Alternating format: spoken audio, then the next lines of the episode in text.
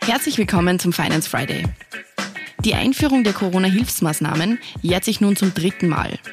Wenn man über das Thema Wirtschaftshilfen spricht, kommt man an der Frage, welches Unternehmen wie viel Steuergeld in Form von solchen Hilfszahlungen bekommen hat, nicht vorbei. Herr Minister, Sie betonen immer wieder, dass die Menschen in Österreich das Recht haben zu erfahren, was mit ihrem Steuergeld passiert.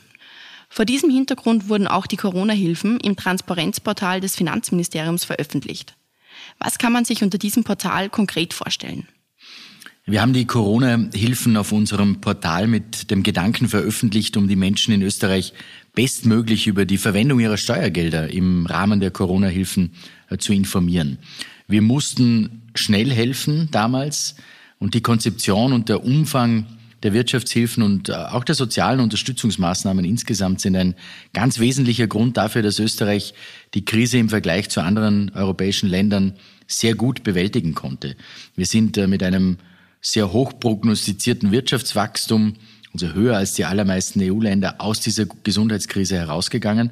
Und auch im Bereich der Arbeitslosigkeit beispielsweise haben wir den niedrigsten Stand seit 2008 und die Corona-Krise dadurch äh, wirtschaftlich weitgehend zumindest äh, überwunden. Daran sieht man auch, dass die Hilfsmaßnahmen notwendig waren, richtig waren. Äh, die Vorgehensweise bei der Transparenzdatenbank jetzt ist sowohl unter dem Aspekt, unter dem Aspekt möglichst transparent zu sein ähm, und auch unter Berücksichtigung des Datenschutzes der Betroffenen ein ähm, aus meiner Sicht durchaus vernünftiger Weg, weil Gebietskörperschaften und Institutionen in Österreich Jahr für Jahr ja Milliardenbeträge an Fördersummen bewegen und die Transparenzdatenbank hilft eben dabei, Förderungen effizient zu vergeben und bietet auch Bürgerinnen und Bürgern, aber auch Unternehmen, öffentlichen Einrichtungen einen umfassenden Überblick über die Förderlandschaft in Österreich. Wir haben jetzt auch eine interaktive Visualisierung aller Förderungen umgesetzt und dadurch ist es für alle Interessierten noch einfacher, sich einen Eindruck zu verschaffen. Dabei war uns aber auch wichtig, diese Förderungen transparent darzustellen. Unter www.transparenzportal.gv.at können sich die Bürgerinnen und Bürger über Förderungsmöglichkeiten informieren und auch eigene erhaltene Förderungen abfragen. Die Corona-Hilfsmaßnahmen werden also jetzt im BMF-Transparenzportal veröffentlicht. Wie viele Zugriffe gab es darauf im letzten Jahr? Im Jahr 2022 erfolgten mehr als 4,7 Millionen Benutzerzugriffe auf das Transparenzportal, was gegenüber dem bisherigen Rekordjahr 2021 eine Vervierfachung bedeutet. Im Jahr 2021 waren wir bei 1,1 Millionen. Zurückzuführen ist diese Steigerung natürlich hauptsächlich auf die Veröffentlichung der Covid-19-Förderungen eben ab Oktober 2022. Die Bevölkerung kann jetzt also einsehen, wer im Rahmen der Corona-Hilfsmaßnahmen wie viel an Förderungen erhalten hat. Ja, neu ist seit Oktober 2022, dass Bürgerinnen und Bürger über das Transparenzportal bestimmte Covid-19-Wirtschaftshilfen für einzelne Unternehmen abfragen können. Die Veröffentlichung der Förderungsempfänger rief dabei natürlich auch großes Interesse hervor. Wir hatten mehr als 2,5 Millionen Abfragen zu Covid-19-Förderungen, die es äh, bereits gegeben hat. Werden auf der Plattform eigentlich alle Förderungen abgebildet? Es werden die Wirtschaftshilfen für Unternehmen veröffentlicht, die kumuliert über 10.000 Euro je Kalenderjahr betragen. Und damit setzen wir als Bundesregierung auf Transparenz, natürlich, und das ist mir auch sehr wichtig zu erwähnen, immer unter Berücksichtigung von datenschutzrechtlichen Überlegungen. Und dafür war eine Änderung des Transparenzdatenbankgesetzes notwendig. Beträge über 100.000 Euro sind ja bereits jetzt in der EU-Beihilfentransparenzdatenbank auch öffentlich. Sie haben jetzt gerade den Datenschutz angesprochen. Der ist also auf jeden Fall gewährleistet.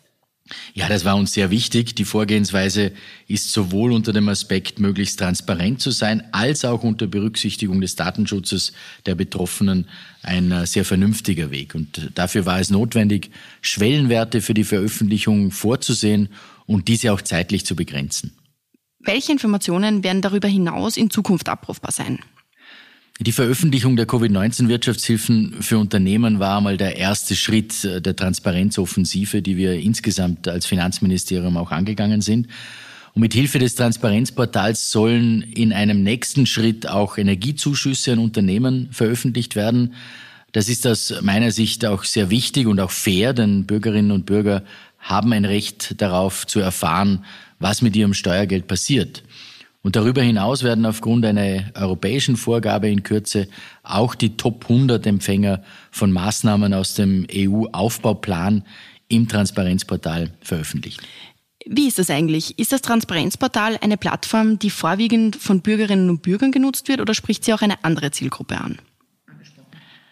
Nein, das Portal spricht auch andere Zielgruppen an. Vor allem äh, Förderstellen und äh, die öffentliche Verwaltung nutzen die Datenbank immer häufiger, um enthaltene Informationen auch dann verwenden zu können. Etwa dann, wenn sie die Voraussetzungen für eine Förderung elektronisch zu prüfen haben.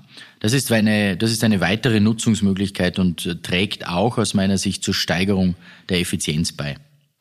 Bilden das auch die Zahlen ab? Also haben sich die Zugriffe durch die Förderstellen und die öffentliche Verwaltung erhöht? Ja, und wie sich die erhöht haben im Jahr 2022 wurden äh, von der öffentlichen Verwaltung und von Förderstellen mehr als 1,1 Millionen Abfragen getätigt. Das entspricht einer Steigerung von 900 Prozent gegenüber dem bisherigen Höchstwert aus dem Vorjahr. Also 2021 waren es circa 108.000. Große Abwicklungsstellen wie zum Beispiel das AMS oder auch die AWS äh, binden das Instrument auch automatisiert in ihre Förderungsprozesse ein und damit ähm, lassen sich Daten aus der Transparenzdatenbank rasch und auch ähm, einfach abfragen. Summa summarum kann man also sagen, das Transparenzportal lohnt sich. Ja, das hat sich definitiv gelohnt. Transparenz lohnt sich immer. Und diesen Ansatz äh, verfolge ich übrigens ja auch in, in unserem Haus, im Finanzministerium. Äh, hier galt es bei meiner Übernahme vor rund äh, eineinhalb Jahren, Altlasten auch aufzuarbeiten und unsere Lehren auch aus der Vergangenheit zu ziehen. Und auch hier setzen wir auf volle Transparenz. Äh, das tun wir, indem wir etwa alle von uns in Auftrag gegebenen Studien veröffentlichen und unsere Inseratenkosten auch deutlich gesenkt haben. Das ist nicht nur fair, sondern auch wichtig aus meiner Sicht, um Vertrauen in der Bevölkerung zurückzugewinnen. Vielen Dank fürs Zuhören. Wenn dir die heutige Folge gefallen hat, dann abonniere den Podcast gerne auf Spotify, Apple Podcast oder einem anderen Podcast-Anbieter deiner Wahl. Mehr Infos zum heutigen Thema findest du in den Shownotes. Für tägliche Updates zur Arbeit der Finanzverwaltung und aktuellen Themen folge uns gerne auf unseren Social-Media-Kanälen. Die Links zu unseren Seiten findest du ebenfalls in den Shownotes. Die nächste Folge des Finance Friday erscheint kommenden Freitag. Bis dahin, alles Gute.